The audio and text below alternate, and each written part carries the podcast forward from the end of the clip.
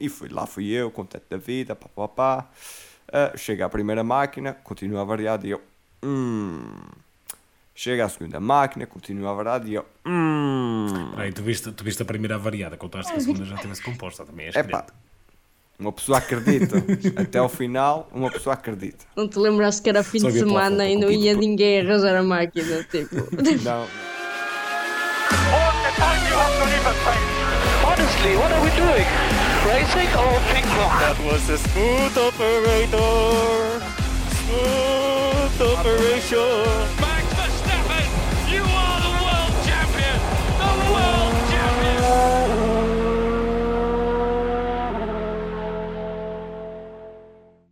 Antes de ouvires o novo episódio do Automóvel, podes sempre ajudar-nos aqui no podcast. É só ires a patreon.com barra automobile321. Podes também seguir-nos no Twitter em automobile321 e no Instagram em underscore 321. Automóvel. Vitória. Pessoal, conseguimos. Finalmente. Palma, conseguimos. Ora bem, isto, isto aqui fora assim de contexto.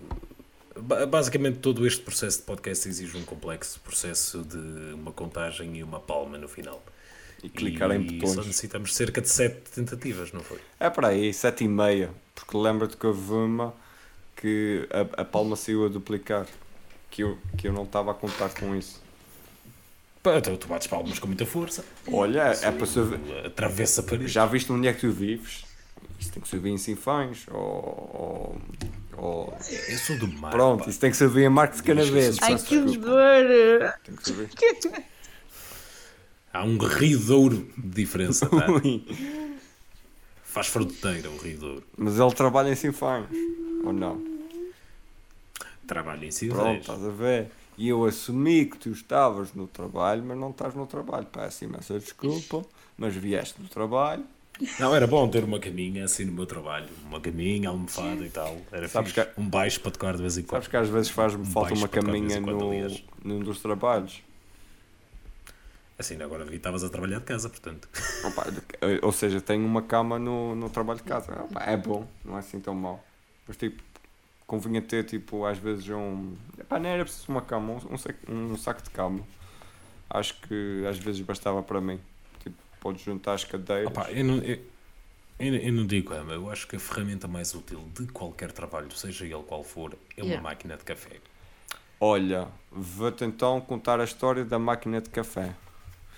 Ahm, na Sport TV, Da máquina de café ou de uma máquina de, de café? várias máquinas de café. Uou! Portanto, na Sport TV existem vários pisos, são três pisos e depois mais uh, um subterrâneo. Em dois desses pisos existem máquinas de café. Uh, num desses pisos existem duas máquinas de café, ou seja, existem três máquinas de café no total, por menos que eu saiba, naquele edifício.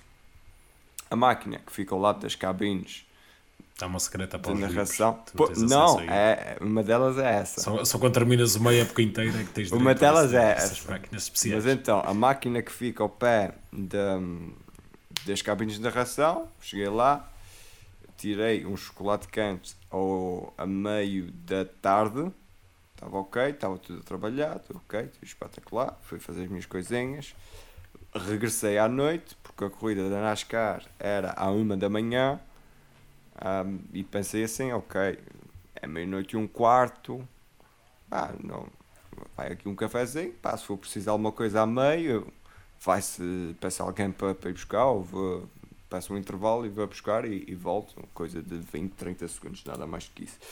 A máquina estava variada. Oh. Entra lá o, penso que ele foi internacional português, o Beto, que era defesa do Sporting. Ah, isso foi. Pronto. Entrou lá, Porque esse jogou pelo grande Marcos do Futebol Clube do Marco. Foi pá. o, Bem, foi o defesa central e acho que também às vezes defesa esquerdo. Entrou lá, todo contente da vida, pensando que ia tomar café e eu digo-lhe, olha, não há café. Vá beber no, no piso de baixo. Ah, tá ok, está bem, está bem. Ele foi à sua vida, eu fui à minha.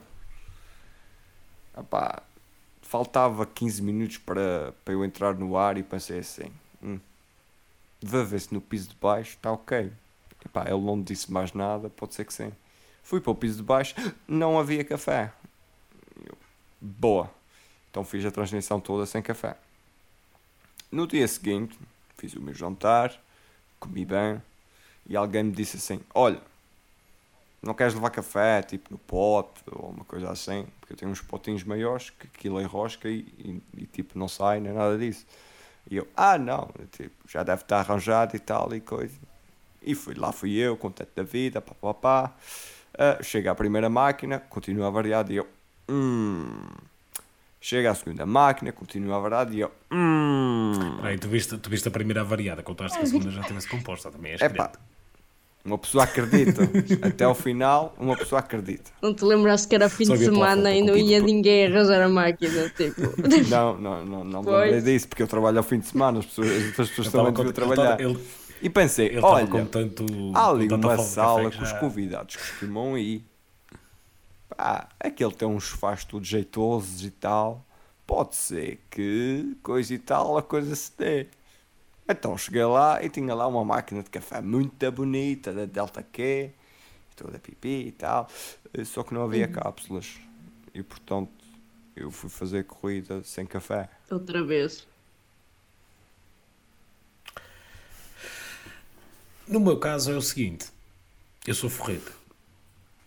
Para quem não sabe, eu estou numa fase final do meu percurso na, na atual empresa onde estou. Faltam poucas semanas para acabar. E eu, por e simplesmente, não quis tomar, comprar café, porque eu depois não vou ter uso a dar aquelas cápsulas. Porque lá, se nós compramos, já temos a máquina, compramos, cada um compra o seu café e fomos. E eu, por e simplesmente, estas últimas duas semanas, vou estar sem café porque não quero depois deixar lá cápsulas e também estou disposto a tomar uma carrada de cafés por dia, não é? Portanto, eh, tem sido, tem sido sofrimento, porque eu gosto sempre do meu cafezinho, a meio de trabalho, e tem sido, tem sido triste. E amanhã vou trabalhar cedinho. Pá, É sim. Ensinaram-me uma vez de que pá, a gente pode detestar o trabalho que a gente está, mas a gente pelo menos deixa uma coisinha lá. Espero que deixe outra coisa. Se não for café, ao menos que deixe um bocadinho de. Vou deixar, Um bocadinho olha, de bolo, ainda, trabalho descobri, feito. ainda hoje descobri que não sei porquê não consigo tirar uma foto minha do sistema do Windows lá, portanto eles vão ficar com aquilo tipo lá cravado. Olha, Sempre imprime essa aquele computador foto. vai aparecer a minha fronha. Imprime essa foto. Não sei se tens uma, uma secretária tua ou uma cadeira tua. Imprime essa foto e co- cola no último dia, deixa na cadeira. E vai-te embora. Está bem pensado. Ora bem, minha gente, estávamos aqui a conversar, já vamos em país 7 minutos e ainda não chegamos à parte mais importante da questão que é houve uma corrida de Fórmula 1 este fim de semana em Silverstone com quase um recorde de assistências com resultados extremamente surpreendentes do primeiro lugar para baixo Ah, Angelina, o que é que tens a dizer? Opá, nem vamos falar de como é que esta corrida foi ganha, porque pronto, não é? É o que é. E a McLaren? Eu acho que desde que a época começou, que o mais importante não é quem ganha, mas sim o que acontece, o resto que acontece. Então é sempre muito interessante. Eh, ou seja, é lá, alguém foi buscar o. Está sol em Lisboa, pá. Para Tá quem não está a ver, Lisboa, tá, tá, yeah, tá. para quem não está a ver, o David foi buscar o, o, o... Ai, eu ia dizer capacete, olha, já estou como no outro dia. O, o capacete da McLaren. Sa- tem sabes, que o dinheiro para David, isso. sabes que o David, o David, o David é branquinho. O David é muito branquinho e ele, ainda para mais, já não tem proteção em cima da cabeça, tem que lhe buscar o boné Está muito Pois é. frio para se hoje. Está muito frio. Eu, eu ouvi falar de muita coisa, agora bonés para tapar de frio. O boné tapa do frio. Do vento, vá. E do frio. Não, A parte mais exposta, Não conheces a é- parte mais exposta são as sim, orelhas. mas há aqueles bonés que. Isso, têm- para isso tens um Não, gorro. mas há os bonés que também têm as orelhas. Mas esse não. Mas esse está dentro de casa, portanto é para o frio dentro de casa. Ah, vai continuando, Angelina. Eu tenho Não, mais coisas dizer para dizer. Eu tenho mais coisas para dizer sobre o frio. É assim, tiveram 30 graus e eu estava aqui do dia de inverno. Com o capuz colocado, porque estava com frio. Ah, bem-vindo à minha vida. A velhice é isso. Desculpa, Angelina. Então, o que é que eu estava? Ah, estava a dizer que agora não interessa quem é que ganha, porque o resto é muito mais interessante. Desculpem, fãs do Verstappen. Mas estamos a chegar a uma altura em que, pronto, já está a começar a ser muito repetitivo e sem recordes são importantes e coisinhas assim, mas pronto, mas agora há que dar atenção a outras coisas. Se o Verstappen dele tem o mérito dele, já, já, e já vamos falar sobre isso, claramente porque claramente que ele tem o mérito dele e a equipa também tem, porque eles fazem tudo bem e acho que não há nada melhor do que nós para dizermos isso. Estamos sempre a dizê-lo em todos os episódios, por isso. Mas pronto, mas agora já podemos focar noutras coisas e o caso da McLaren é um caso fulminante, porque quem diria que aquela charrua do início da época agora estava tipo uau, com um ritmo super top e só não chegou aos calcanhares da Red Bull porque, ok, estás a ver, está um Verstappen ali, mas eh, não interessa porque principalmente o Norris, o Piastri também teve uma boa corrida, mas tipo, mas o Ainda Norris, deu trabalho, ainda assim. sim, mas o Norris, mesmo os moves, os as ultrapassagens, o- tipo, para além de se mostrar o carro mostrar ritmo, o Norris, o próprio Norris mostrava que realmente queria eh, aquilo. E isso só é possível quando o carro também te dá essa expectativa, essa, essa força, esse sentimento. Por isso, esse feeling, digamos assim. Eh, por isso, eu acho que a McLaren foi foi, não, foi tipo a surpresa deste grande prémio, di- diria assim, por todo o fim de semana. Eh, David, Sim, David, basicamente vimos estes, estes desenvolvimentos do carro eh, colocados na Áustria no carro de Norris, desta vez colocados nos dois carros, e foi aí que vimos verdadeiramente eh, a verdadeira, digamos, representação do salto competitivo que eles deram. Isto é um salto quase ao nível daquilo que a Aston Martin deu do ano passado para este ano. Ok, boa analogia, uh, gosto, só que eu acho que também influencia, pá, não sei, eu olhei muito para o fator casa, o fator psicológico de andar em casa, o fator da chuva. Um, Atenção, o fator psicológico é muito bonito, mas não faz o carro andar mais rápido. uh, não, não faz o carro andar mais rápido, mas pode fazer o, o piloto tentar mais, ou dar mais de si, aliado com uh, as tais atualizações que tu já fizeste referência, foram eles começaram com um chão novo, se não me engano. E, Sim, na- acho que em foram Espanha. desenvolvendo E a partir daí, mas, Na Áustria colocaram os sidepods a, tipo ao estilo da Aston Martin tu e sempre, tudo. não sei se, mas acompanhando as declarações do eh, eu, André isso. Stella. eu ia dizer o, o Seidel, só que já não é. Do André Stella, tu percebes que pá, eles estavam muito confiançudos de que aquilo ia, ia dar certo, ou de que pelo menos iam estar ah, numa tentativa de andar ali a lutar com a Aston Martin ou, ou coisa que valha. Agora, ah, isto pode ser um one-off, pode ser apenas nesta corrida. E chegamos à Hungria e podem não fazer nada. Eu não acho que seja só desta corrida pelo seguinte, eu acho que vai ser em corridas deste estilo, ou seja, com muitas curvas rápidas de, de alta velocidade, eu acho que eles se vão portar muito bem. Nomeadamente na Áustria, o Norris com essas mesmas atualizações teve bastante bem. Nesta corrida tiveram um ritmo superior a Mercedes, a Ferrari a, e a Aston Martin. Foi um- um- uma grande prova comparativamente a essas equipas. Hum, Hungria talvez tenha um pouco mais de dificuldades, mas eu acho que é mesmo essa a questão, a questão curiosa. Eu acho que vai ser ver onde é que eles vão estar na Hungria, porque isso eu acho que vai definir se vão estar lá em cima com as outras, ali pelo menos ao nível da Alpina, um pouco até acima, ou se caem completamente. eh, por exemplo, é, eu vou dar o exemplo: o Bahrein também é uma pista bastante rápida, e lembras-te onde é que eles estavam no início da época? Girá, uma pista que com características até relativamente semelhantes, curvas muito rápidas e tudo mais, e tu viste onde é que eles estavam naquela altura. Portanto, ainda assim o salto foi, foi considerável. Agora, quando chegarmos à Hungria, eles, eu acho que eles vão cair, mas também me cheira que não vão cair para fora do top 10. Mas achas que que vão estou cair curioso. o suficiente para andar ali a lutar, digamos, com ah, o que agora chama-se, pode chamar o, o segundo pelotão, que é a partir da Aston Martin para baixo? Achas que conseguem lutar com uma Mercedes, ah, com uma Ferrari, Acho se que estiver, se não, se não houver erros ou se estiver inspirada, digamos assim? Eu acho que sim. E depois, por exemplo, olha para Spa. Spa é um circuito que eu acho que vai de acordo com as características deste carro de uma forma absolutamente incrível. E outra coisa que eu quero aqui destacar. Falámos aqui da performance do Norris. O Norris já nos habituou a grandes performances. Piastri, a partir do momento em que tem acesso às atualizações, e não teve a todas, porque, por exemplo, acho que a asa dianteira e a asa traseira, eh, a nova, só estava no carro do Norris, e ainda assim o Piastri, muito sinceramente, merecia o pódio, só, só não fica com o pódio por causa do, um, do, do safety car. Fez uma excelente prova.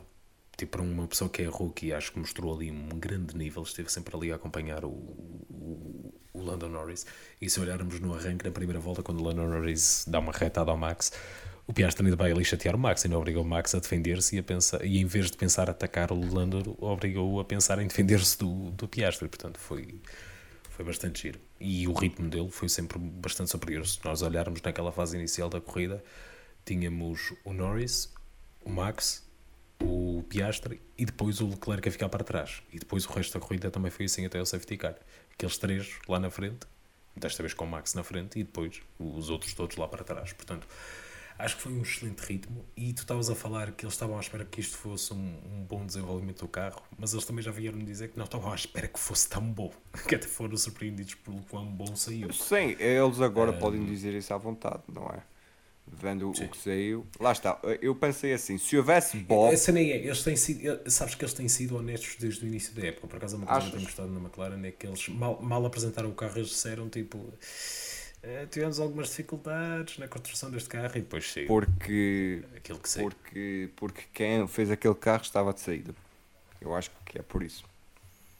Ok. Eu acho que é por Ok, isso. Ou seja, é, é para justificar também um pouco a pessoa que, que saiu e que construiu o carro e que desenvolveu o carro mal, bem, mas mais para o mal, assim justificas um bocadinho como, olha, agora vamos deixá-lo sair e tal, e coisa, não vamos andar aqui a fazer muito estrilho para com isso.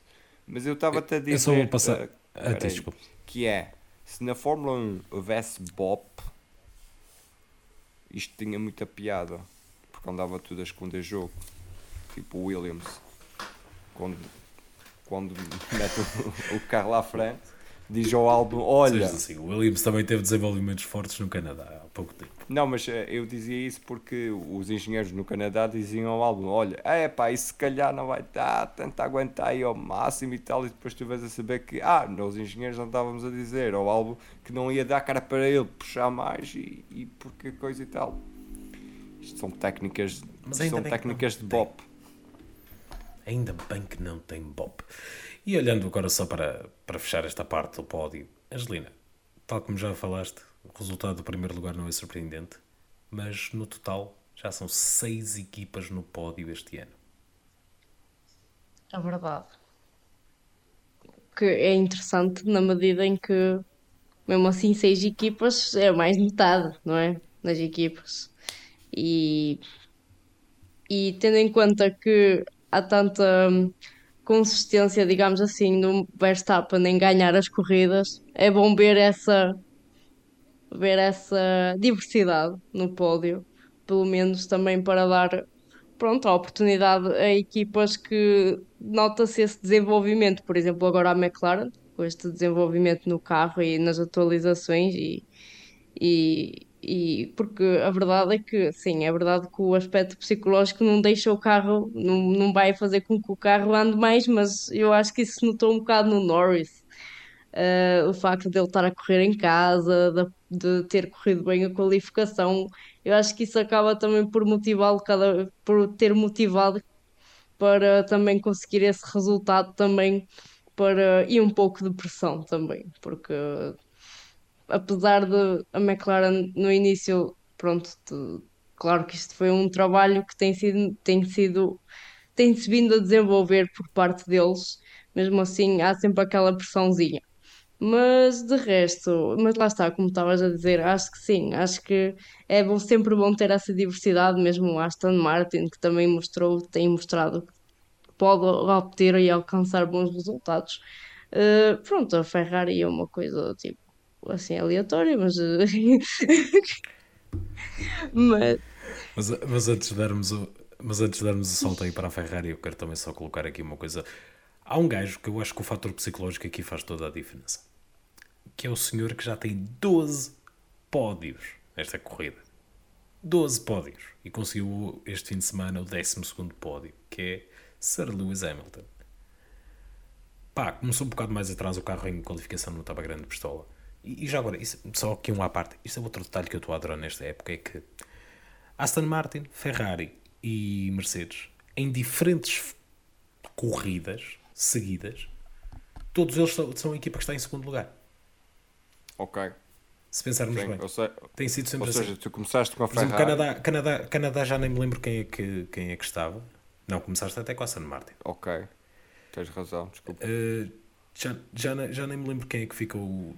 Exato, foi o Alonso que ficou em segundo e o Hamilton ali em terceiro, mas também com sabes uma que corrida no, bastante sólida. no Canadá, eh, agora já não sei se era o Ferrari, se era o Mercedes, eu, eu disse isso até no- na altura nesse episódio que estava no, no ritmo final, estava a cerca de um segundo do Aston Martin, ou seja, estava, andava ali muito próximo. Acho que era o Ferrari. Sim, Para eu sim, andar sim. com estas É, sim. estatísticas, geralmente era, é o Ferrari. Mas, por exemplo, na Áustria, visto uma forma muito boa da Ferrari, parecia que de repente a época estava outra vez a regressar ao sítio. E agora, tipo, aparece ali a McLaren feita maluca e o Mercedes também com um excelente ritmo de corrida e a Aston Martin bem cá para trás, provavelmente num lugar ringue, porque a Aston Martin está a provar ser boa em curvas apertadas e tudo mais. Provavelmente num lugar ao ringue. Lá vai a Aston Martin outra vez para a beira da Red Bull. E tem sido sempre assim. Eu estou a adorar isto. Mas, focando outra vez na, na Mercedes, lá está. O ritmo de, de qualificação não foi propriamente fantástico. Mas Sir Lewis Hamilton consegue mais um pódio aqui na, na, na- nesta temporada. E se olharmos, eh, por exemplo, comparamos na época passada, nós falamos muito daquilo que o Russell estava a falar, da consistência que o Russell estava a ter e o que o Hamilton não estava a conseguir fazer com Mercedes. Este ano a figura parece que trocou um bocadinho. David. Achas? Sim, olhando para os resultados produzidos. Ok, só, só olhando para os resultados. Agora, São 40 pontos de diferença entre os dois. não, não sei se, se ia por aí. Vou fazer, vou-te fazer assim, quero ouvir a opinião da Angelina primeiro sobre isso. Que é para ver o que é que ela diz. Não, eu só estou a dizer porque imagina, eu estou a colocar isto do ponto Tu de vista. estás de- só a pegar nas como estatísticas. colocamos sim. isso pe- pelo quando pegamos isso pelo pelo Hamilton no Sim. ano passado estás a ver mais ou menos nesta fase da época foi essa a conclusão que chegamos que o Russell estava mais consistente e que o Hamilton estava ali com uma inconsistência no início da temporada só que eu acho que este ano está a ser um bocadinho uh, ao contrário Percebo, eu acho que o Russell pode estar, ao- ao- olhando só para os resultados, ele, ele está mais inconsistente. Ok, e eu não estou a é dizer que o fácil. Russell está a fazer uma meia Não, não, não, ninguém está a falar daqui disso. O que a gente está, está a falar é a inconsistência entre o Hamilton e o Russell. Que no ano passado Russell chegou aqui e acho que tinha feito pódio em todo, todo o sítio, ou apenas. Ah, não, não, podes não tinha feito 500 lugares até isso, isso mesmo. Só não tinha feito pódio em Silverstone, curiosamente, porque esbardalhou-se lá com o, o Exatamente. Guan Yu Zhou, que também virou o carro. Ah, eu acho que o Russell, como piloto, está mais consistente do que o Hamilton. Agora, há ali às vezes algumas falhas no Mercedes. Lembra-te no, no Canadá. No Canadá, ele bate no muro, vem outra vez para, para, para a boxe, mas depois o carro não aguenta e ele acaba por ter de, de desistir. mas isso não foi uma falha do Mercedes foi uma falha Sim. Sim, mas ele bate no, no primeiro. Não é isso. Ele, o carro até ficou o carro ficou lesionado mas foi ele que fez a rasteira digamos assim sim.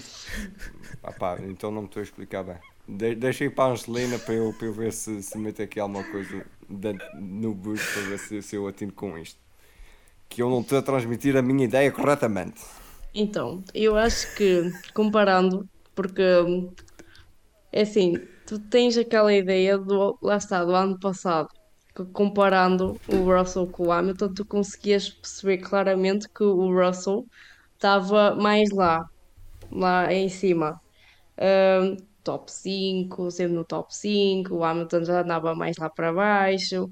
Hum, portanto, o que eu consigo ver em comparação com isso é que este ano, ou seja, essa diferença não está tão clara como estava no ano passado, ou seja, acaba por ser digamos que é um pouco equiparável. Ou seja, tanto tens o Russell em cima, como agora já tens o Hamilton mais a mostrar que realmente que está acima do colega de equipa. Acho que é mais essa a questão, porque isto dá sempre um bocadinho para compararmos, tendo em conta que pronto, que no ano passado o Russell eh, estava claramente à frente tendo em conta de resultados, de performance, o que seja, eh, apesar do carro não, não ser dos melhores, que não era, notava sempre que o Russell estava muito mais à frente. O Hamilton havia muitas corridas que ele ficava fora dos pontos e isso acabava sempre por fazer uma diferença muito grande. Não, fora dos pontos nunca chegou nunca chegou a ficar. Ano passado. Ficava era tipo cá para trás, mas fora dos pontos não ficava. Ficava ali sexto, sétimo. Exato. Enquanto o Russell ficava consistentemente fora do Ok, dentro ok, do- então era. Pronto, lá está. Principalmente na quinta posição. Pronto, pronto, mas é isso. Então é isso. Eu já estou a confundir com alguém. Ah, mas sim, então é isso. Lá está, tinhas uma diferença muito grande. E agora já não tens uma diferença tão grande. Por isso é que se calhar até consegues ver, ok, o Hamilton agora está melhor, mas o Russell depois está. Ou seja, não é consistente, não há nenhum deles que seja consistente. Não, imagina, eu, eu- a maior parte desses pontos que o Hamilton tem em mais neste momento ou é muito à custa do- dos pódios que tem em mais. Eu acho que ele tem 4 pódios, enquanto que o Russell tem só E o. Russell tem dois DNFs. Isso, obviamente. Exatamente, é isso. Não, isso faz diferença, percebes? Eu só estou a colocar aqui que acho que estamos a ter um início de época muito superior do Hamilton e eu acho que tem a ver muito com aquilo que falamos depois no final da época passada. Que depois foi revelado que lá está, o Hamilton no ano passado foi basicamente um, Um Guinea pig. Um pouquinho, um guinea pig, pouquinho de exatamente. testes. Tipo, Ai não, não pode exatamente, ser. para eles vem- tipo, descobrirem. Vem para aí os vegans dizer que não se pode testar em porcos. Mas basicamente é basicamente um rato de laboratório tipo, para ver como é que se descobriam as cenas do, do carro. E parece-me um bocado aí. Mas, eh, mais uma vez, olhando para este fantástico resultado, e agora sim, olhando para um senhor Peraí, que peraí, o peraí, peraí. queria começar. Peraí que eu troquei-me todo com, com o meu raciocínio, agora que tenho o raciocínio direito, deixa-me deixa Ah, falar desculpa. menos. Ah, fala, fala, fala, fala, fala, fala. Ora bem, então, eh, peço desculpa que eu enganei-me e eu devia ter começado a explicar que eu acho que tem que só olhar para a qualificação. Como o Luís também já, já fez eh, marcar, a qualificação para mim foi um dos grandes calcanhares daqueles do, do Hamilton no ano passado e uma qualificação má, ou menos bem conseguida, digamos assim, porque fazer qualificar dentro dos 10 primeiros é sempre, para mim, pelo menos, é sempre um excelente resultado. E aí é que está a diferença na consistência do Hamilton perante o Russell. O Russell continua extremamente consistente. Todas as corridas que terminou, agora tenho aqui, sim, todas as corridas que terminou foi sempre dentro dos 10 primeiros, sendo que de Miami ao Canadá ele terminou sempre entre os 5 primeiros, foi quarto, foi quinto e depois foi terceiro. Grã-Bretanha voltou a ser eh, quinto, a Áustria, Azerbaijão é que foram, eh, e o Bahrein também, foram um pouco os calcanhares da, daqueles da, da temporada de Russell. E era essa a diferença que eu devia ter olhado há bocadinho e não eu trocar os pés pelas mãos. Pronto, está então explicado. Mas agora vamos olhar para um senhor que depois de terem trocado a ele os pés pelas mãos e feito de- do cérebro dele papa, o homem está com a força toda. E já que falamos do Russell, este também apanha agora aqui o, o nome alcunha de Mr. Saturday, porque minha Nossa Senhora, o Alban, que pilotaço que ele está esta época. Olha, é assim, eu em primeiro só queria dizer que o Hamilton no ano passado ficou em 13 terceiro na, em Emília Romanha. Sempre disseste várias. É Portanto, foi uma que era para aqui para me estar a, para me estar a, a desculpar. Pronto, então, Era mais fácil dizeres o Russell ganhou uma corrida e ele não. Ei, Pronto, lá está. Eu tinha aquela sensação que ele ao menos tinha ficado alguma fora dos pontos e era essa. Depois o resto é tipo. retira, retirou-se na Bélgica e também a Abu Dhabi ficou em 18º. Mas eh, pronto. Hum, oh, bom, é verdade. E que, é que mesmo, mesmo este, mesmo este fim de semana vimos o Sargent, que é uma coisa que não acontece, eh, não acontece frequentemente, mas este fim de semana também vimos o Sargent. Uh, mas é interessante esta perspectiva de que alguém da Williams tem que ser o Mr. Saturday. Uh, o Russell ainda foi intitulado o Mr. Saturday ainda na, na Williams, se não me engano. É. Só que este ao menos foi o Mr. Sim, Sunday sim. também. Menos Sim, isso. O Russell foi o Mr. Saturday original ou havia mais alguém acho apelidado que era disso? o Russell. Hum. Opá, acho que isso foi cena do Twitter, portanto acho que da, da era Twitter, desde que eu faço parte da comunidade Acho da Fórmula sim, 1, acho yeah. que yeah, foi o primeiro. Que eu me lembro. Sim, mas lá está, está a fazer uma época muito interessante, Uh, tendo em conta que a Williams é o que é, mas está a mostrar que tem garra para aquilo, que consegue man- manobrar esse carro como, como quer e principalmente nas qualificações. Nas qualificações tem sido, tem estado constantemente na Q3, se não, se não estou em erro e pelo menos nas últimas, eh, nas últimas eh, corridas. Nas últimas corridas, Sim.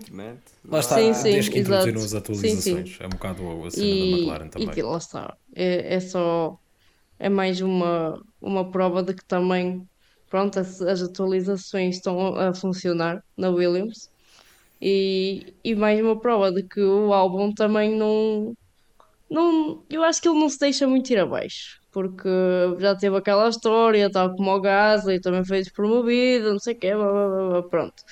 Saiu, voltou mais forte. Ok, é verdade. Hum, é, que- é que é interessante o que eles. Porque foi de férias.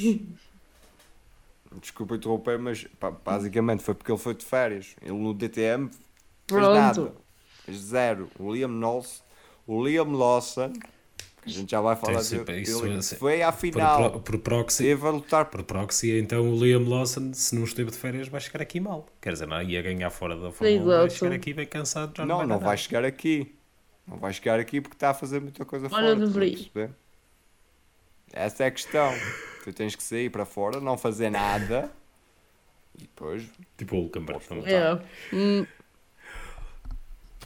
Falando, falando, falando agora de outros popós Espera aí, britânicos, que, muito que eu interrompi. Queres falar Não, do Albon não, também? interrompi- Eu interrompi Ah, ai, Pois então foi, agora já me esqueci do que estava a dizer. está Vês? Está a, É está a grave. dormir. O moderador muito- está a dormir. É muito grave. Estavas a falar bem do álbum. Não, exato. Não, não, porque o que é que eu ia dizer? Ah, eu só ia ac- acrescentar que é interessante ver ah, o que eles conseguem fazer com estes carros mais, pronto, mais, eh, mais da última, da última fila, não é? Uh, neste caso, o álbum uh, tem puxado bastante pelo carro, e como eu disse, este fim de semana conseguimos ver o Sargent, que ao menos para a Q2, lá. Uh, e pronto, e acho que era. Depois podia, E podia exato. ter ido à Q3 se, se ele Pois, soubesse que pois são é. limites de pista. Mas eu, eu, com limites de pista, eu chatei-me já a seguir. Ahm, Não, porque primeiro, podes. eh, porque é, nós não chegamos a falar Pois, da é Áustria, melhor. mas ainda bem. Mas, mas pronto, eu trago, eu trago um bocadinho daquele ódio da Áustria e trago para aqui. Já a seguir. Porquê? Porque o Albon no final ainda tentou ir buscar o Alonso. Mas o que é que aconteceu? num grande prémio em, num grande prémio em que a Aston Martin hum, claramente não foi tão, não, tão competitiva uh, mais de um lado da garagem do que do outro como tem sido costume Hum, basicamente o Albon ainda conseguiu ali aproximar-se do Alonso mas ainda assim o Alonso mais uma vez maximizou os resultados e conseguiu obter ali um, um sexto lugar importante Lá está, eu acho que isto não é tipo, de repente o pessoal já está a dizer Ih, a San Martin já está a cair. Não acho mesmo que seja isso. Acho que é mesmo as flutuações que temos assistido durante toda a época. Já é um padrão em certos tipos de circuitos. Tanto pode ser a Mercedes como a Ferrari, como a Aston Martin que vem cá para trás. E agora acrescentares ao, à equação a Alpine e a, e a McLaren, pá, a coisa fica sempre mais complicada. Mas falando do Alonso, já elogiei. Agora quero falar, quero falar de Lance Stroll. Ele estava a começar a, a chatear-me verdadeiramente ver o Lance Stroll hum, até ao Grande Prémio da, da Áustria. Curiosamente, na Áustria decidiu fazer boa- um bom fim de semana. Chega aqui e de volta ao normal. Era aquilo que eu já tinha mencionado no início da época. Eu tinha dito que estava a gostar daquela consistência no início da época de Lance Stroll. Mas, tal como eu disse, o problema de Lance Stroll na carreira dele é que os picos são muito altos, são muito bons, mas raramente os atinge. E é muito inconsistente nos resultados. Tanto faz um bom resultado, um resultado muito sólido, como de repente volta cá para baixo. E, e acaba por fazer um bom resultado. Não estou a pôr em causa o lugar dele na Fórmula 1 de todo. Ele já provou que tem credenciais e qualidade para estar na Fórmula 1. Mas não para estar num carro com as aspirações que tem e numa equipa com as aspirações que tem a Aston Martin. Mas isso é problema deles. Eles que se arrasquem. Onde eu me quero chatear é o seguinte. Eu quero que a FIA me explique como é que penalizam um piloto, re- re- anali- bloqueia- tipo, tiram a volta a um piloto por ir fora dos limites da pista no momento em que está a ultrapassar outro piloto. Mas essa ultrapassagem conta e o outro e ele não é obrigado a ceder a posição ao piloto de trás.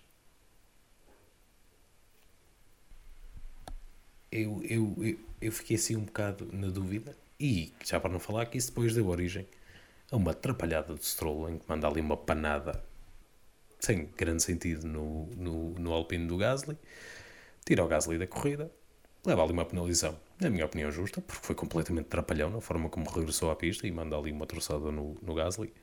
Se, oh David, eu quero que tu faças aqui uma tese a tentar explicar esta então decisão da FIA relativa a esta, esta ultrapassagem. Eu, eu já tenho um chapéu, portanto não consigo pôr eh, o meu eh, típico chapéu da- das teorias da conspiração, que um dia vou fazê-lo e vou colocá-lo em vídeo, quer seja aqui, quer seja nos podcasts da, da NASCAR. Eh, mas sabes, pá, vou-te dizer uma coisa, é mais fácil fazer teorias da conspiração com as corridas da NASCAR do que com a FIA.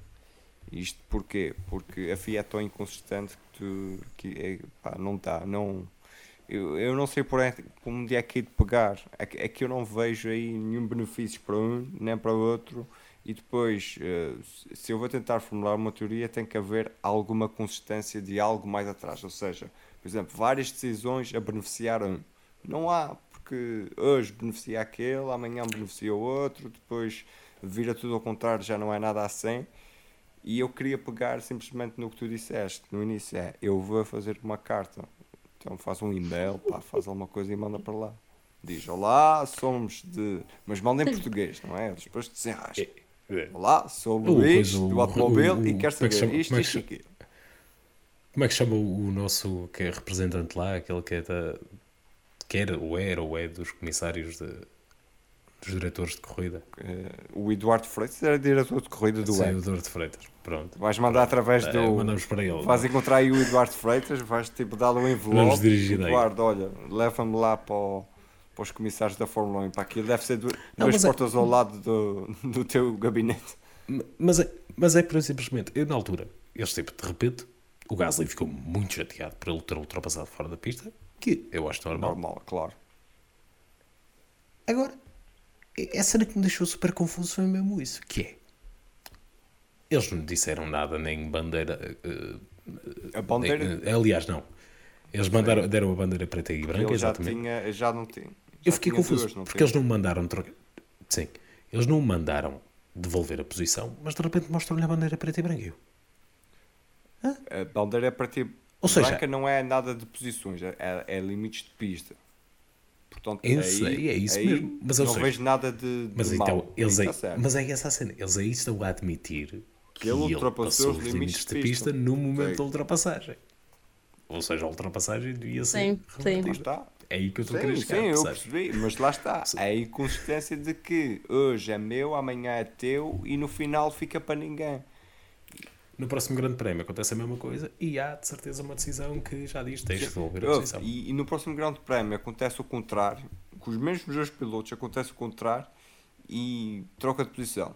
E depois como é que ficamos? É isso, Não é ficamos isso. em nada. Concordo plenamente. É isso que me chateia, é essa inconsistência. Tão simples quanto isso. Mas eh, não olhando a isso, eh, falando mais daquilo que têm sido as performances na Aston Martin, o que é que tens a dizer eh, de. Lá está, eu acho que se formos Se a, quiseres bater nisto, também podes bater nisto, se quiseres. se formos a contar, temos 10 equipas, se formos a contar cada uma delas a ser consistente ou inconsistente, a única que tens consistente é a Red Bull, porque o resto ou vai ou não vai, ou Ah, não sejas assim, e Alfa O. Nick de Vries foi extremamente consistente, que é outra coisa que eu, que eu tenho que trazer para aqui. Daqui para- ai, E o Logan Sargent também. é assim, eu estava a falar do assim, do consistente assim lá para cima, agora se queres falar lá para baixo também podes falar. Mas lá está, é isso. Então, ou seja, este suposta descida, digamos assim, da Aston Martin não me surpreende porque acaba sempre, ou é por. Neste caso, eu também concordo que pode ser da pista, ok? Tipo, acho que nem todas as equipas, todos os carros têm as suas eh, especificidades e as pistas, qualquer uma delas eh, vai mais a umas do que a outras. E nesse caso eu acho que isso pode ser, também pode ser, ou que não podemos já meter as mãos acima da cabeça. Ou seja, isto pode não ser, pode ter sido uma coisa específica, uma coisa, uma exceção. O que eu não, por um lado, também não acredito muito, porque estas, estas decadências das equipas é normal se verem. Mas o importante é fazermos como a McLaren e começarmos mal e, e continuarmos e desenvolvermos o carro e ir continuando a evoluir. Porque lá está, porque essas decadências são completamente normais. Isso acontece em tudo na vida. Por isso, eh, também haveria de con- acontecer às equipas e aos pilotos. Por isso, acho que não, lá está, não podemos pôr já as mãos em cima da cabeça. Acho que pode ser só também um fogo de vista. Pode ser só ter sido agora em Silverstone que não correu tão bem, principalmente para o Stroll. Uh, mas, mas pronto, o Stroll também acho que é um caso à parte. Acho que temos ver mais o Alonso, que o Alonso tem sido mais consistente nesse aspecto. Mas, uh, mas pronto, mas uh, acho que sim, acho que pode ter sido uma coisa mais específica, por isso acho que é só ver. É só ver para as próximas corridas. E depois aí é que se dá para ver se realmente é, a decadência vai continuar ou se era só por. Era só uma exceção. Muito bem. David, agora vou-te Ah, contar uma pequena história. Uma Queres falar? Epá, Podes falar. Não quero dizer muito. A questão para mim do o Lance Stroll tem uma carreira muito interessante. eh, talvez um pouco a reboque do que, do que é o pai. Mas para todos os efeitos, o Lance Stroll apenas terminou. Só não terminou duas vezes esta temporada, o que tira fora dos, dos 10 primeiros, não é? Mas tem apenas dois resultados fora dos 10 primeiros. Portanto, consistente e está lá, sim. Nunca, e aqui é o ponto que eu quero chegar, ninguém iguala a ninguém. E o Lance Stroll não é um Alonso. E nunca vai ser um Alonso. Por muito que eu acho que ele possa trabalhar, acho que não vai chegar a ser um Alonso. Portanto, acaba por ser um bocadinho injusto, mas lá está. É a primeira pessoa que tu tens que comparar. É o companheiro de equipa. É exatamente, é com o colega. De, exatamente. É, é, é aí que eu quero chegar. Quer dizer, nós não podemos estar a dizer, por exemplo, que o Pérez tem estado absolutamente eh, horrível e depois olhar para o Stroll e dizer, oh, coitadinho, deixá-lo estar. Não, não pode ser assim. E vice-versa. Estás a ver? A tua principal comparação, a única verdadeira comparação que podes fazer é com o teu colega de equipa. Ele tem sido trucidado pelo Alonso, que é um dos melhores pilotos de todos os tempos, ainda o é. É um dos, melhores, um dos três melhores pilotos da grelha.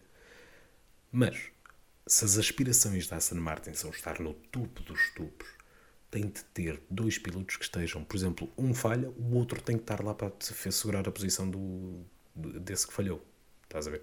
Por exemplo, se o Alonso estiver a se retirar de um pódio, neste momento não estou a ver o Stroll, na maior parte das corridas, estar numa posição para conseguir sacar esse pódio. Estás a ver? Só de vez em quando. E ele não pode ser só de vez em quando. tem que ser consistente nisso para estar nesta posição de topo de uma equipa de topo.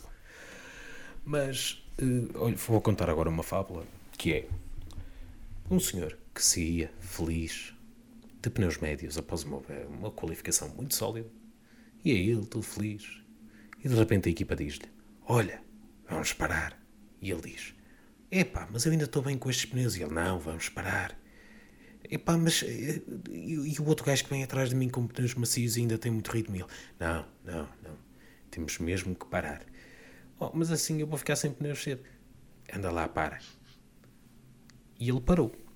E o que é que aconteceu a esse piloto que parou? Eh, Caiu como uma pedra para o fundo da grelha, assim como o seu colega de equipa. Para o fundo do top 10, pelo menos. Curiosamente, ele veste de vermelho e o cujo símbolo é assim um- uma coisa meia triangular invertida, um emblema amarelo, com um, ferro, com um cavalinho. Fazer assim. É um Toro Rosso. Oh caramba, ninguém percebeu a minha piada.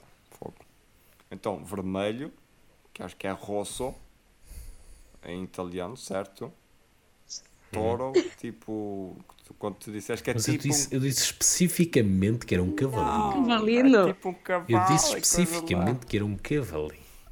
Andas- E já agora, Uau. esses que tu estás a pensar, esses que, esses que tu estás a pensar não são, não são touros, são unicórnios. São coisas diferentes. Cavalos com cornos são, são unicórnios. Isso é Ferrari. É um cavalo com corno, porque já não não está tão martelada que leva já meteu um corno ali Desculpa. Não, porque neste momento todas as aspirações deles só vivem no mundo da fantasia. Angelina, pega aí. Também é bom, também é bom. muito da Leopoldina, pá. Oh, eu já não consigo. Apetece mandar um. Olha, sabes, era uma, uma cebolada a cada um. Eu disse: O que estás a fazer, pá? Estás a fazer? É que sabes, a partir do momento em que o piloto. É assim, eu. Mas a verdade é que o estrategista é que manda, não é? Mas a partir do momento em que o piloto está a questionar a cena é porque alguma coisa está errada. A cena é essa. É assim, eu vou pensar que Não sei se vocês é o gajo o que está ao volante, pá. Se ele não quer parar, Não, está em bem, está bem, está bem. Não, não, é Eu- isso que eu estou a dizer. Tipo, eles têm a estratégia deles e eles concordam, certo? Mas a partir do momento em que Várias eu. estratégias, sim. Sim, mas a partir do momento em que eles estão sempre a questionar a estratégia porque alguma coisa não está que não está correta. Pronto, é isso. Claro que quem manda é o piloto, ele é que sabe Ah, como é que imagino. estão os pneus. Então, porque é que não. não... Então, estavam bons os não. pneus, estavam bons. Pois, lá está. Pois, mas parou na mesma. Porque há- Porque imagina, a, a- a- a esmagadora maior parte das equipas chegou, por exemplo, à conclusão que os macios afinal funcionavam porque a temperatura da pista estava Sim. muito mais baixa. Tirando Pois. a Ferrari. Tirando a Ferrari. A Ferrari, tipo, ah, e tal. Não. Quer dizer, e a McLaren, mas a McLaren é porque, pronto, tem, tem uns testículos do tamanho de ovos de avestruz. Mas. hum, basicamente é, é tal cena. O, o Carlos Sainz já, é um bocado estranho ele tipo, não saber qual é que é o plano B. Se ainda fosse tipo o plano F, como eles às vezes tinham, ainda vai Sabes que eu não acho estranho? Tipo, é o segundo. Eu não sei se foi o Sainz ou se foi outro piloto da Ferrari que, a quando de vamos para o plano não sei o quê, em que ele questiona, mas qual é esse plano? É, foi Foi o Sainz. Sainz também. Sainz. Pronto. Opa, eh, ou seja, se o piloto não sabe os planos, é pá, aquilo devem ser 5, 6, 7, 8 planos, não sei quantos planos são normalmente, mais de 3 devem ser. Se o piloto não consegue decorar aquilo, pá, eh, alguém dentro da equipa também tem que arranjar outra forma de apresentar aquela porcaria para, para ele perceber, olha, vamos para aqui e não, não andar com, com dúvidas, ok? Tem, tem mais que fazer e essas coisas Aliás, assim. aliás tu, tu viste a diferença disso? Tu, tu, tipo, tu viste o engenheiro do Norris a virar-se para ele: Olha, e que tal? Que plano ainda te parece bem? E ele: Hum, hum, yeah, siga. É, é, é, parece-me bem. Siga. Sim. Sabes o que é que faltou nessa Simples. comunicação de rádio para mim? Foi o, o, o question no, no final. Que é para eles afirmarem que aquilo é uma pergunta. Que é não sei das quantas, question. Mas isso é coisa da Ferrari. Mas imagina, tu. Não sei se vocês seguem aquele gajo dos Lollipop PNX, aquele que faz Yeah, aquelas as animações animações, todas giras. Tipo, o gajo fez um que era tipo o engenheiro do Sainz pergunta-lhe: Olha, e que tal? Que te parece a estratégia? Não sei qual é a estratégia. Ele, uh, I'll check. E tipo, ele vai à parte de trás e encontra uma carrada de cacifos com pai 500 planos. tipo de A até tipo AB e AC e todas essas cenas. E de repente, porque é que eles param o Leclerc tão cedo? Que é para lhe perguntar se ele sabe qual é que é o plano B. Que é para, que é para tomar decisão para o Sainz. Portanto, yeah. Mas, mas isso Mas- demonstra toda a, a- pá, toda a É balbúrdia caíram que é a Ferrari. Exatamente, e depois chega o, o, o safety car. Pronto, também é uma questão de sorte quando tu consegues aproveitar o safety car ou não. Aí eu não os culpo. Mas, por exemplo, eles acabam por cair. Eles começam quarto e quinto na grelha. Acabam por cair para trás dos dois Mercedes, do Alonso, do Albon. Pá, lamento, mas isto não é bom o suficiente. Não é bom o suficiente mesmo. E pronto, é mais uma história da Ferrari. Depois de fazerem uma bela prova, quer dizer, que queimaram o Sainz na Áustria, mas que no geral fizeram uma bela prova com o Leclerc, pelo menos, chegam aqui e voltam a cometer os erros que costumam. Pá, em termos de operacionalidade, é de um amadorismo doloroso. Mas pronto, agora é só pegar aqui numa equipa, porque agora já terminamos as equipas que estão aqui nos pontos, eh, e, e pegar aqui na, na Alpine. Isto foi mesmo para sofrer É este fim de semana.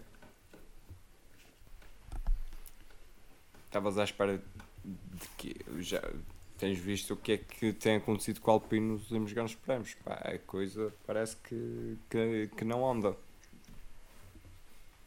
Não, o carro anda. O problema é que acontece sempre Sim, alguma o carro anda, só que há sempre alguma coisa a acontecer. Ou seja, há ali um enguiço qualquer, não sei, tem aqui a bruxa a ver. Era o que eu ia Não, dizer. não havia o bruxo de Fafo, ou lá, ou lá o que era.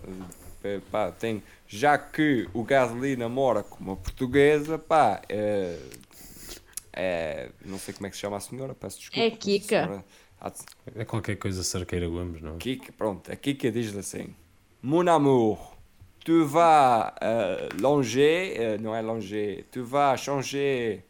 euh, ai, não é. Então, mon amour, tu vas fazer caminho, dizer, caminho para Tens treinado. tu faf.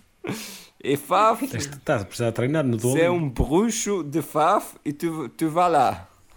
Allez, allez, Não, Jean-Pierre. Ele não precisa de escrever em francês, porque ele, porque ele escreve lá os comentários lá nas fotos dela todos em português. Por isso, Ah, mas isso ele vai ao tradutor. Estás a Não ver. sei que eu não sei. Estás a ver. Ele, isso ele pode ir ao bruxo o de que não Faf. falta são imigrantes portugueses. Eu só sei que lhe tem feito muito mal à linha de cabelo dele esta, esta temporada na, na Alpine. Não sei se vocês viram Ah, a sim. foto, não sei se as pessoas que nos estão a ouvir ouviram, mas aquilo tem-lhe feito muito mal. Mas eh, só, só focar aqui numa coisa: é assim, o motor, o, o motor, aquilo acho que foi falha hidráulica no carro do, do Ocon e acaba então por se, por se retirar. É assim, se calhar, como não deu para meter todos os segundos de, de penalização que teve na Áustria no tempo, tiveram que meter alguns no motor e foi o que deu origem a isto. Hum, no que toca ao Gasly, foi aquilo que falamos há pouco. Não, ele não ia, acho que aos pontos. Não sei se ele sacava aos Ferraris, talvez sacasse ao ritmo que ele ia. É assim, ele ia num bom ritmo. Ele Eu bom sei, talvez sacasse o, o Sainz porque estava de, Pois, de é pneus isso. errados, digamos Yeah. assim. Mas o Leclerc com aqueles É pneus, apesar de não andar assim muito para a frente, acho que bons blo... o Leclerc sabe bloquear bem. O Le- o Leclerc defende-se defende bem quando, quando precisa. Mas pronto, resumindo e concluindo, um fim de semana absolutamente desastroso para a Alpine no momento em que a McLaren dá um salto considerável. E como já mencionámos várias vezes, a grande diferença da Alpine para a McLaren nas últimas temporadas tem sido Alpine com o melhor carro, McLaren com a melhor operaciona- operacionalização. A partir que deixe de haver a diferença entre o carro, sabemos onde é que a coisa vai parar. Mas pronto, agora, se quiserem, no resto, Querem tocar em mais alguma coisa do resto das pessoas que andaram para lá passear? Opa, eh, eu estava à espera que o Hulkenberg, tendo uma estratégia diferente, só via duas pessoas com pneus duros no, no início. eh, eu pensei que pudesse fazer alguma coisa, porque a gente já viu aquele lado do Hulkenberg ser muito largo ah, em certos circuitos em que ele está com uma estratégia completamente oposta devido à posição em pista que tem, ah, mas pronto, olha, a coisa não resultou porque ficou sem end plate. Oh, oh, David, eu vou-te explicar o seguinte, no que toca ao, aos as. Tu gostas muito de pizza com ananás, não é? Eu adoro pizza com ananás dos Açores. Pronto. Porque é Ok. ananás dos Açores. Whatever. Whatever. Te imagina que tu és um as. Certo? Imagina, tipo, ali todo pintadinho e tal. É, eu cena aqui de lado, tem uma tatuagem aqui de lado, dizer que a dizer as.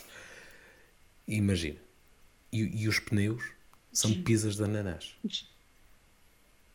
É assim que o Asas trata. É assim que o Asas trata os pneus, da mesma forma que tu tratas pizzas de ananás. Ok, Devora completamente está os bem, pneus. mas aquele end Por plate isso, é bom para uma volta. furou é uma bom para uma esperança. volta. Deixa-me ter esperança, pá.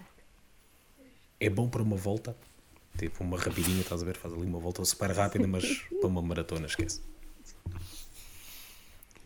Ok, Mas pronto, destruidor, e que tal, e que tal destruidor de esperança. E pá, e depois o Magno das Amêndoas decidiu andar a cozinhar todo, todo o fim de semana ali amêndoas na pista. Exatamente. Ora bem, vamos então agora para os prémios. Antes de irmos para o tema mais grande desta semana, copyright e tal. não é? Vamos então para o nosso fino. Angelina, vais dar o teu fino a quem? Eu vou dar um barril. Olá! Porra. Mãos largas, já podes gastar É dinheiro assim, em ficou na barris. pista até às 9h30, portanto. Já pode gastar dinheiro em barris, é a única coisa que eu tenho a dizer. Até já até, quando é que vocês metem uma máquina de finos? Olha, se a Heineken Hum. quiser, olá Heineken, Patrocina. olá, patrocinadora da Fórmula 1 os- também, olá. Olha, então vou dar um barril ao Norris. O rapaz merece beber. É um facto. Até pode ser uma escolha um bocado clichê, mas a verdade é que o moço merece. Tipo, sem tirar o mérito ao Verstappen, que ganhou, obviamente, mas da forma que eu vi o Norris, para já o McLaren estava com um ritmo espetacular. Uh, e da forma que eu vi o Norris a puxar, a motivação que ele tinha para tentar, primeiro, tentar o primeiro lugar, que durou pouco, mas isso a gente já sabia. Uh, mas a culpa não é dele, não é dele porque há que, há que pôr os pés na terra e a verdade é que isto aqui é para o Verstappen, pronto. Mas, uh, mas de resto, a motivação que ele tinha, e, aquilo, e essa motivação notava-se no carro e naquilo que ele fazia. E, e foi uma corrida muito boa do Norris e eu, e, e eu acho que pronto, é por isso que ele merece o barril. Podes beber à vontade. David. Ok, eu elevo o barril da Angelina ao Norris e dou mais um barril, Bidão. mas eu sou mais generoso, Ah, ok. eu dou para a equipa toda. Caramba, Ok. merece. A equipa toda merece. Então, primeiro, os engenheiros que fizeram as alterações, que pensaram naquilo, toda a equipa que pensou, ou que continua a pensar. Porque do nada, ou seja, nós começamos a época no Bahrein, há quantas corridas? Há olha, 11 corridas e em 11 corridas Deviam ter sido 12, mas foram, 11. foram 11. Mas não foram em 11 semanas. Mas em cerca de 20 semanas, eles pegaram num carro que andava lá atrás e conseguiram em Silverstone, que é uma pista relativamente difícil, onde há, por exemplo, ah, vários ah, setores da pista onde tu com o arco turbulento nem sequer consegues ultrapassar, conseguiram com que aqueles carros fizessem ultrapassagens na corrida, porque vimos ultrapassagens dos McLaren, não vimos muitas, mas vimos algumas, conseguiram que fizesse uma, duas excelentes voltas de qualificação e meteram aquele carro e nós aquele carro no radar. Agora, será que esse radar vai continuar entre os 10 primeiros? Aí é que é a questão. Mas eu gosto de celebrar, eu gosto de celebrar coisas boas, eu gosto de celebrar coisas más, porque a única coisa que a gente leva da vida são ah, as celebrações. Uma das coisas que a gente leva da vida são as celebrações. Portanto, dois barris para a McLaren. Vamos agora celebrar este grande prémio para o próximo fim de semana a se ver. Borracheira descomunal em Woking, porque. E porque é o grande prémio um de casa, não é? Caramba. Exatamente, exatamente. É o primeiro pódio do, do Lando em casa e lá está, foi mesmo triste não ver o Piastri lá na frente. Acho que mereceu, fez uma, uma- um excelente fim de semana e a mostrar que a decisão foi bem tomada. O quanto eles lutaram pelo Piastri acaba- está a acabar por valer a pena. Tem, feito, tem sido muito bom durante toda a temporada e conseguiu aqui um bom resultado, mas o meu barril também vai para a McLaren mais pela evolução que fizeram ao longo da época do que propriamente só para esta corrida. Porque é muito fácil tu, quando estás num ponto negativo, entrares num ciclo vicioso e não conseguires sair dele. Eles não o fizeram. Arregaçaram as mangas e siga a trabalhar. E colocaram-se novamente numa boa posição. Estou ansioso para ver como é que eles vão estar na Hungria. Espero que ainda estejam no top 10, mas mais cá para o fundo do top 10. Mas se assim for, ainda é um resultado muito bom, porque pistas com características de Silverstone ainda temos algumas até ao final da temporada. Portanto, podem ainda vir aí alguns resultados interessantes. Portanto, vamos agora pegar no cabo e apontar para o chão, porque vêm aí as nossas vassourras. Angelina, Olha, eu estou? Estou hum, tentada a dar para a Ferrari, porque aquilo, meu Deus, mas já bati tanto que eu agora vou bater no Pérez. Tipo, por favor. A verdade é que hum, a verdade é que tem sido uma época estranha para o Pérez. hum, e esta corrida foi mais uma coisa. Foi mais uma. Pronto, este fim de semana em geral. Foi mais uma de que ele não está a fazer jus àquilo que o carro é, àquilo que o, o colega de equipa é, eh, e poderia fazer muito mais. E então eu vou dar a minha vassourada ao Pérez, porque eu. Se ele não acredita, se ele já não tivesse, já não, ainda não tivesse mostrado o seu potencial, eu até dizia, oh pronto, coitado, deixa estar, mas não, nós sabemos que o Pérez hum, é muito bom, tem capacidades de gestão muito boas, eh, tem ultrapassagens incríveis, eh, só não está a correr muito bem, eh, e deveria estar, porque ele tem um carro bom, ele devia fazer frente ao colega de equipa e não está a acontecer, por isso, pronto, é isso. David, Olha, é interessante. A Angelina foi ao, ao Paris neste, neste grande prémio. Não, não estava à espera. Ela também disse que, que a Ferrari era eh, uma das, eh, das hipóteses.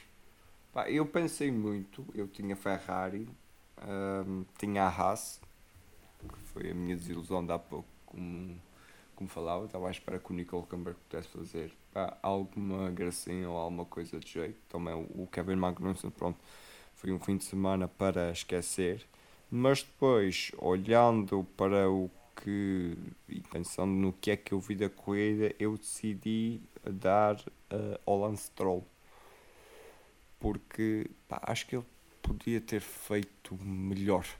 A coisa não correu bem, é novamente mais uma sem, sem correr bem. Também não correu bem o Alonso, mas o Alonso levou o carro aos pontos, o Lance Stroll não. Uh, o Lance Stroll ficou na 14 posição. Nunca andou ali perto dos pontos. Devia fazer mais. Daí, uma. dá perto dos pontos, anda. Ele lembra-te que ele também leva a penalização. Por isso é que vai lá para trás. Mas leva uma vassourada minha porque. Para ver se melhora. Pode ser que para, para na Hungria esta vassourada faça alguma coisa. Ora bem, eu vou dirigir-me ao Pérez também, eh, tal como a Angelina. E eu aqui não é propriamente por, só por este grande prémio. Eu tinha uma vassourada para dar já na altura da Áustria e agora vai também. É tão simples quanto isto. Nós vemos o nível de performance que o Max Verstappen tem extraído daquele carro e o nível que ele tem atingido. Quando a diferença é tal para o restante pelotão, quando o carro faz uma diferença tal para o restante, para as restantes equipas, o segundo piloto tem a obrigação de ficar em segundo lugar. E não quero saber, tem a obrigação. Para se considerar que está a fazer uma boa época, tem a obrigação de o fazer. Cinco corridas seguidas a ficar fora da Q3. Naquele carro. Pá, eu, acho isso gravíssimo e tem sido um- uma queda. Basicamente, o Pérez já percebemos qual é, é o problema dele. Sempre que ele diz que é candidato ao campeonato, pô, cai e pico. Tem sido sempre assim.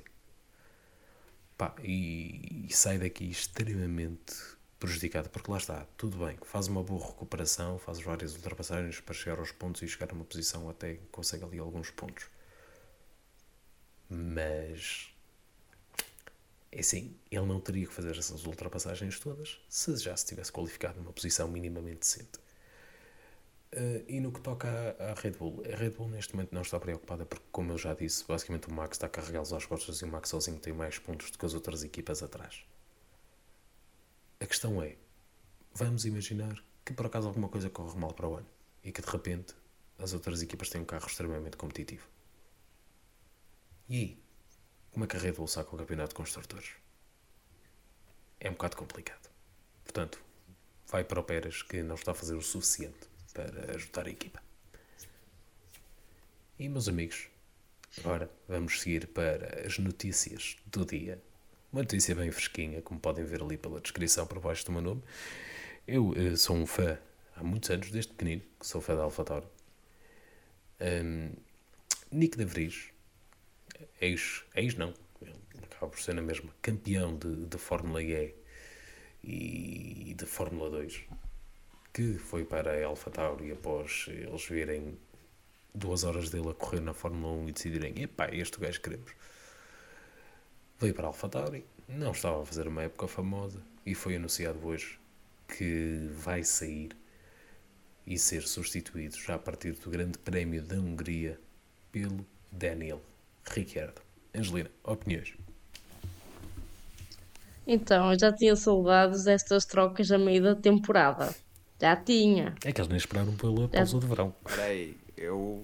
Pois é, Não é. fizeram assim tantas no, no meio da. da. da temporada. Pois não, só houve pai, um ano que foram dois ou três, Sim, já não me foi o- lembro, foi o para em Bordet 2016. Em 2009. Em 2017, em 2017 fizeram duas logo de uma sentada. Ah, mas Oh, isso. oh, sim, para aí. É pá, lembro. é, isso é despromoção. Não, não, não venha. Que o Sainz vai para. Isso é Não, o Sainz vai para a Renault. Não, o tipo, Sainz vai pelo seu próprio pé. Mas não deixa de ir. Sim, mas não é mandado ir pela, pela, pelo marco. Mas não deixa. Mas não deixa de ir. Sim. Ou seja, não deixa de ser no meio da, é- da época. Exatamente. Eles é que Exato. também tiveram que o deixar de ir, porque ele estava com contrato pela Red Bull. Lembra-te que ele foi emprestado à Renault. Ou seja, o Sim. sai e entras com o Brendan Hartley e sai o Kvyat, entra o É. Gasly Sei, depois, pois é. tipo, aquela coisa toda. Yeah. Depois, por exemplo, sai o, o Gasly, vai o Albon para a Red Bull e vem o Gasly para a Alfa. Uma confusão medonha, mas continuando. Ou seja, lá está, não tinha nada a saudades disto porque uma pessoa fica muito confusa. Mas pronto, se for só eles, eu acho que ainda consigo decorar. Assim. Mas olha, acho que é um. Ou seja, que. Falamos uma em Red Bull, o Max ver- queixou-se. Pois uma pessoa fica confusa. Sempre, sempre que se fala em Red Bull, o Max pensa que é tudo sobre ele, sabes como é? Pois é. Mas porque alguém o fez, fez pensar que era assim. Por isso, não, não é, a culpa não é só dele. Bom, mas lá está, é isso. É, é bom, eu acho que já era um regresso esperado. Pelo, esse, já, a gente já sabia que, que quando o Ricciardo vazasse, que ainda não era agora a hora dele se retirar da Fórmula 1 por si, não é? Hum, e pronto, e, e voltou. Pronto, o De Vries efetivamente não estava a fazer um bom trabalho. Uh, só não achei que a AlphaTauri não tivesse a paciência para. Mas também acho que havia aqui um joguinho de muita pressão. É isso. Ok. Alfa Tauri até se calhar tinha paciência. Só que Exato, é isso. que Pois. pronto, com- tinha o Ricciardo em vista e que pronto, já estava de olho nele há algum tempo e que Sim. pronto, opá, fez assim um- uma movimentação um bocado cega para colocar o Ricciardo que se chama essa pessoa Helmut Mark, não é David? Eu adorei a vossa não reação a todas estas panos relativamente ao facto do gajo ter só um olho. Tu, consegue, Sim. tu consegues fazer melhor. A minha piada do final deste episódio vai ser melhor que isso. Eu acredito em ti. Ahm, Quem é que tem um olho? o Helmut Marko só tem Não, um o olho. Marco só tem um olho. Por isso é que eu estava a Ah, dizer que foi uma, foi Então- uma decisão um bocado cega e que Ah, ele estava em, vista, tinha vista o. Ah, o ok. Riquelme. Desculpa, não- eu também sou um Sabes- bocado lenta a perceber Sabes, essas... sabes, que ele tem, sabes que ele tem olho para a coisa. Teve um olho. Olho, pois. Não. Mas, mas sim, Continua. mas é isso. É exato. Mas é bom. Eu acho que vai ser bom para, para a AlphaTauri porque o Richard é um, um piloto mega experiente.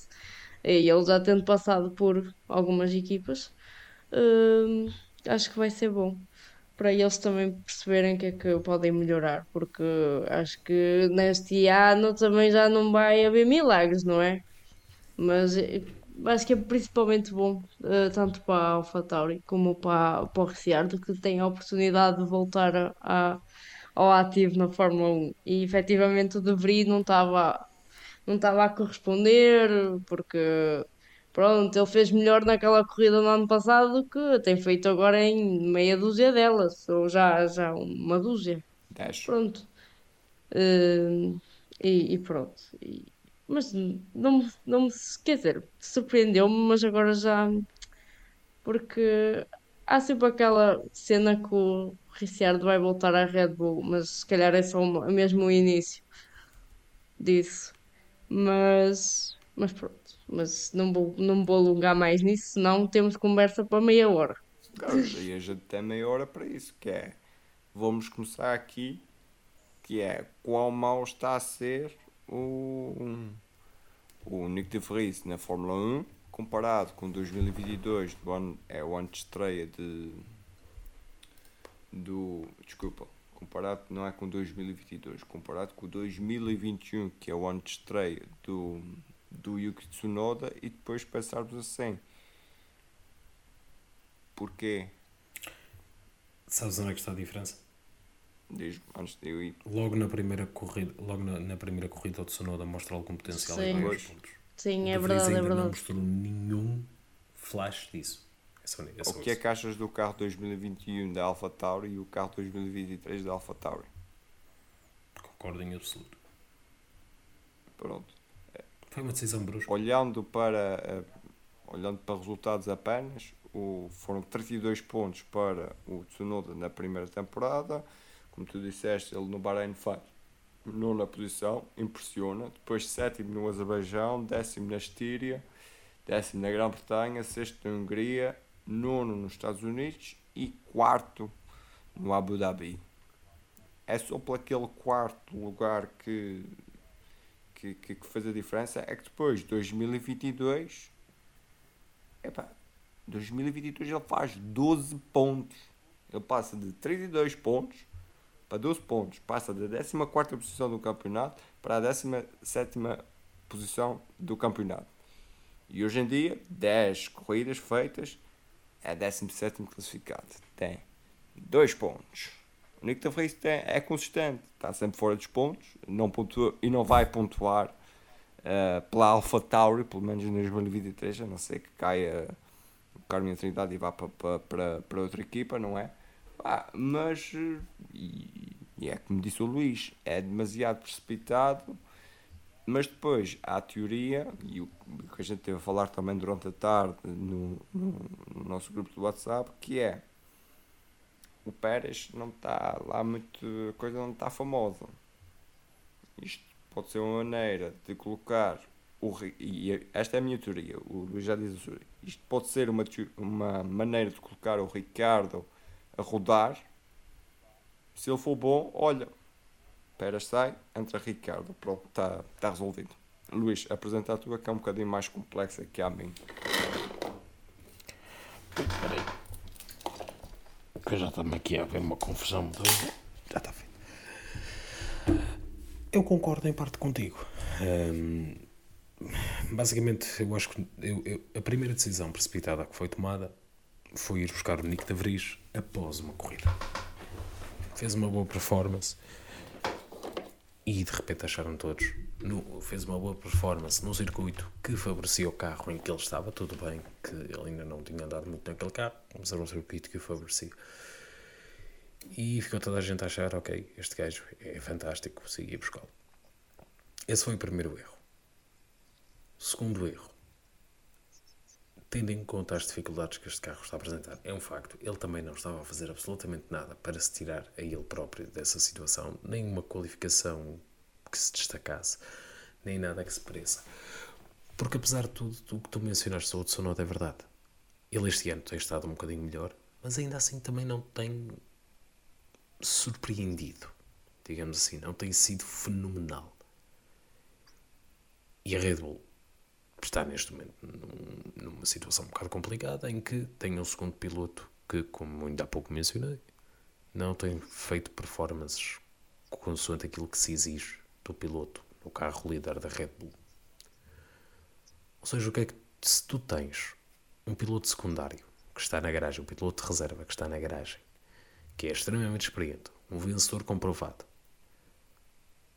tens essa hipótese que é da casa, digamos assim tens a hipótese de o colocar facilmente na tua equipa, porque não testar a forma em que ele está, visto que nos últimos anos tem estado em má forma, porque não testá-lo a forma em que ele está e comparas com o piloto jovem que tu tens neste momento já na Fórmula 1, que é para ver se o consegues colocar ou não no lugar do Pérez, se tomas essa decisão, se colocas ou não no lugar do Pérez para o ano de 2024. Eu acho verdadeiramente isso que é a lógica. Até porque o Ricciardo já tinha dito que a voltar não queria ir para uma equipa não competitiva, portanto, eu acho que ele para ir para a AlphaTauri é porque lhe cheira cá ali uma hipótese de poder chegar à Red Bull e voltar a uma equipa competitiva. Depois da situação Liam Lawson, acho que não há aqui problema nenhum. Liam Lawson acaba a época dele na Super Fórmula. Se o Ricciardo ou o Tsunoda subirem para a, para a Red Bull, há ali um lugar de vago. Portanto, eu acho que a pessoa que fica com o rabo mais apertado aqui, passa a expressão. Acho que é mesmo o Sérgio Pérez e parece-me que há verdadeiro potencial de se ele não atinar, a coisa talvez comece a correr um bocadinho mal para o lado dele. Ok. Ok.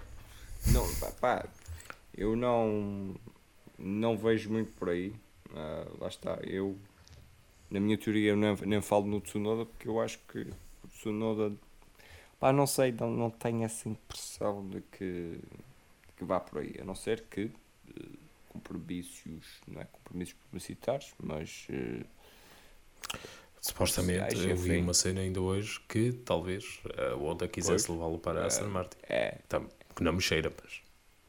Opa, um japonês com motor Honda é sempre, sempre importante. E a Honda, a Honda tem dinheiro para, para tal. Ah, lá está, vocês sabem, eu já disse isto aqui durante em vários episódios, que é a minha posição em relação ao Liam Lawson.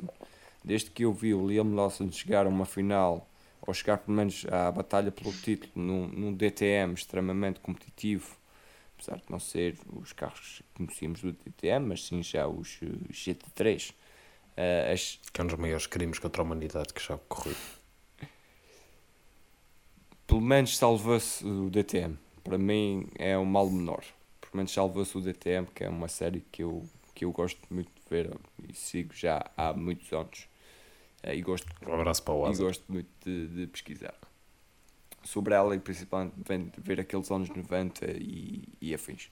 Mas desde que eu vi o Liam Lawson bater-se por um campeonato do DTM, um Alex Albon não fazer nada num TTM com o mesmo carro e a mesma equipa do que o Liam Lawson eu para mim a, a partir daí uh, não sei como é que ele não não foi para um Alpha Tauri, não, não está mais presente na Fórmula 1, ele está na Super Fórmula, uh, diz, o Marco diz que, que ele ainda está um, a, a fazer os seus passos.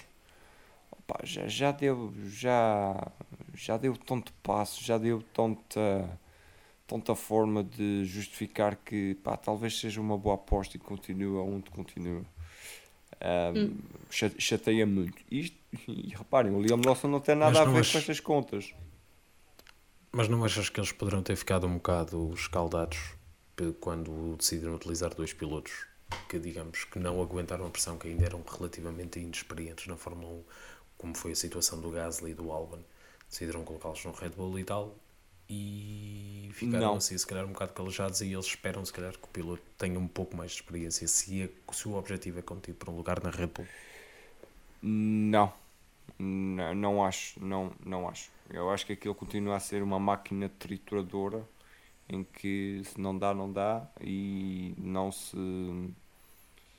Ou seja, é, é aquelas histórias do, do Filipe Albuquerque que ele, com, contou do, do, do Helmut Marko, que é, ou então o, o António Félix da Costa, que é terminas numa excelente posição, pá, estás à espera de um ok, pá, excelente corrida, vamos melhorar isso. Não, a primeira coisa que ele diz é: não fizeste a volta mais rápida, não fizeste isto, não fizeste aquilo. Pá, podes ter ganho a corrida, mas fizeste aquilo. Esse escrutínio de tal modo ah, nas camadas jovens também o existe aqui. E eu acho que o Nico de Vries merecia, pá, merecia mais umas corridas. Ele é campeão da Fórmula 2, não é por obra e graça do Amém. Ele é campeão do, da Fórmula E numa série que os carros são todos iguais.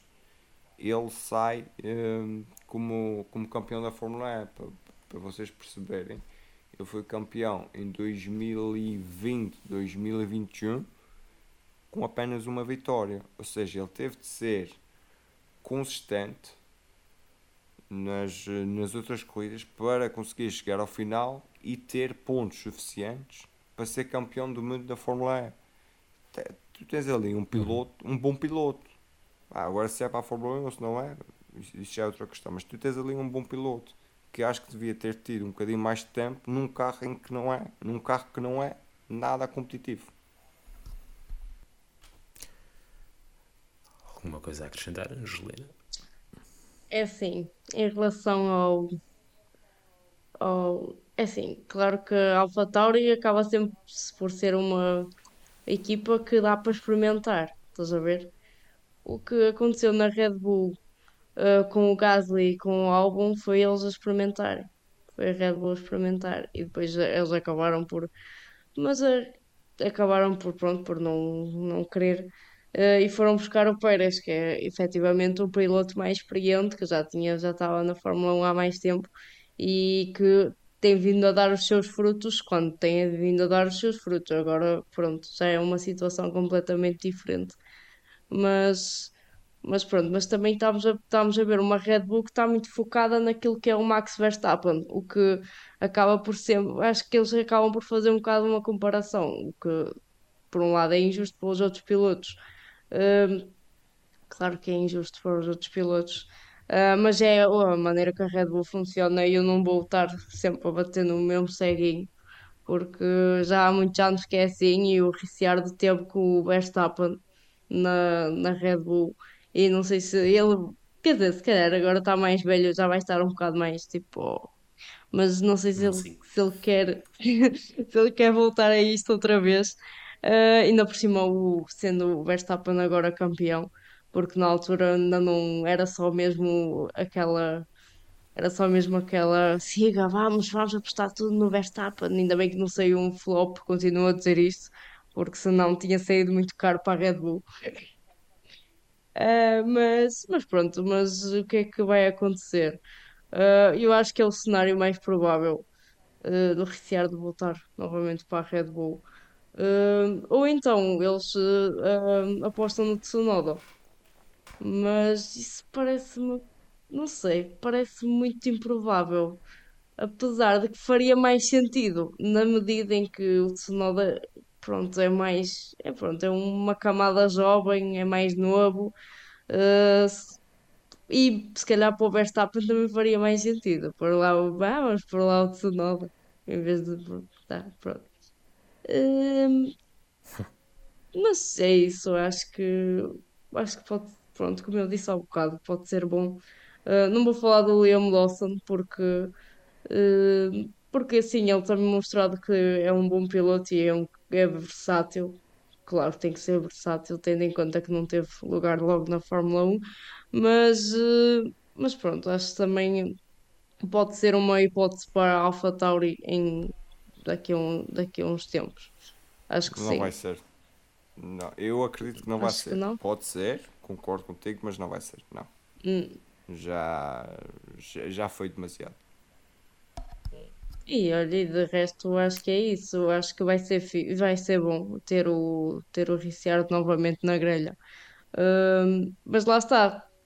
Para agora, acho que não vai, não vai fazer milagre nenhum. Acho que foi só mesmo para. Eh, eu não queria falar da, da máquina trituradora como tu. Sim, também. Mas olha, mas olha que no fundo também, Também é. isso é, é, parte, é. apesar de- Claro, faz ainda para mais eles vão ter o rebranding, ainda para mais eles vão ter o rebranding agora da, da vai Sim, sim, sim, sim. Isso sem dúvida, sim. Mas eh, nem a falando só do, da parte desportiva, acho que vai ser bom, eh, mesmo para a AlphaTauri que para os desenvolvimentos no carro e tudo, que, que o Ricciardo também já anda aqui há alguns anos e pode, também pode ser bom nesse aspecto e vai ser bom para o Ricciardo porque ele vai voltar novamente ao ativo. E pronto, e veremos como é que vai ser. Mas não vai haver milagres este ano, ao menos. O ano não sei, mas este ano não. Muito bem, minha gente. David, deixo as coisas finais para ti, que tu tens mais jeito para essa parte. Já sabes a ladainha. Eu tomei as rédeas, mas decidi saltar agora do cavalo no final. É sim, tu tomaste as rédeas, com, levamos algum tempo para fazer a palma. Houve um- uma altura em que ficaste eh, meio perdido na, na tua moderação. Não sei. Não sei. Eu, eu agora vou ser Helmut Marko, pá. Não Tu- sei.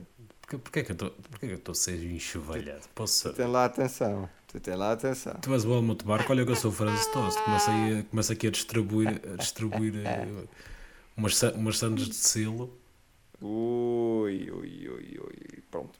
Pá, basicamente, Que eu, também- eu- eu também tenho outra teoria da conspiração, se calhar pode ter sido isso. O Nick de Vries lá começou tipo, a exibir-se um bocado mais e o Franz Tost, pá, acho que o Franz Tost tanto de saída não quer, não, não quer saber para quem mais. não sabe, para quem não sabe, o Franz Tost espetou uma bela pancada no Scott Speed na altura, quando este estava na Toro Rosa. Portanto, E... isso- é isso que eu me estou a referir.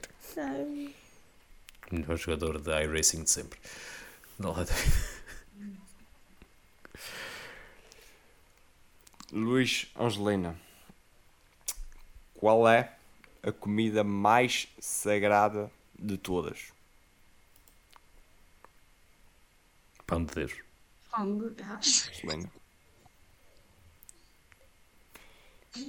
A comida mais sagrada de todas é o amã, o amendoim. Obrigado por ouvires mais um episódio do Automóvel. Não te esqueças, podes sempre apoiar-nos sendo patrono em patreon.com barra automobil321. Segue-nos no Twitter em automobil321 e no Instagram em automobil underscore 321 para saberes quando sai um episódio novo.